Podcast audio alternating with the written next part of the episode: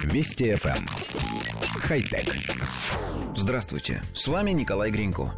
Группа исследователей из лаборатории органической робототехники Корнуэльского университета построила робота-рыбу с мягким телом, который приводится в действие искусственной электрической кровью.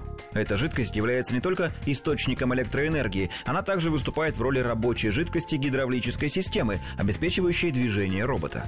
Это позволяет сгладить основную проблему небольших автономных машин – конфликт массы и количества имеющейся в распоряжении робота энергии. На аккумуляторные батареи, являющиеся источником энергии в большинстве случаев, приходится большая часть веса роботов. И если удается заставить один из компонентов системы выполнять одновременно две функции, проблемы снижаются в два раза. Тело робота длиной 40 см изготовлено из формованного силикона. Гидравлическая жидкость выступает в качестве источника энергии, при этом ее запаса достаточно для непрерывного функционирования робота в течение 36 часов.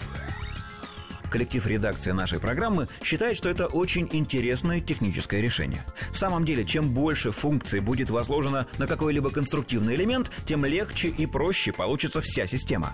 В данном случае жидкость в гидравлической системе является еще и электролитом, что позволяет снизить вес всего робота.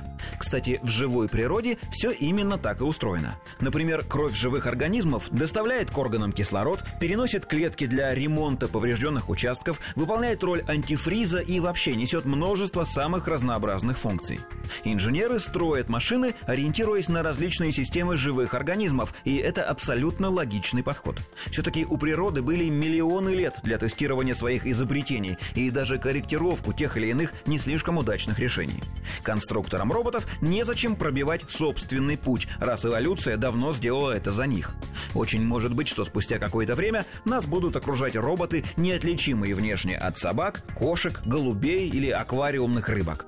А поскольку люди тоже являются частью живой природы, то и на такие машины нам было бы очень интересно посмотреть. Хотя... Вести FM. Эм. Хай-тек.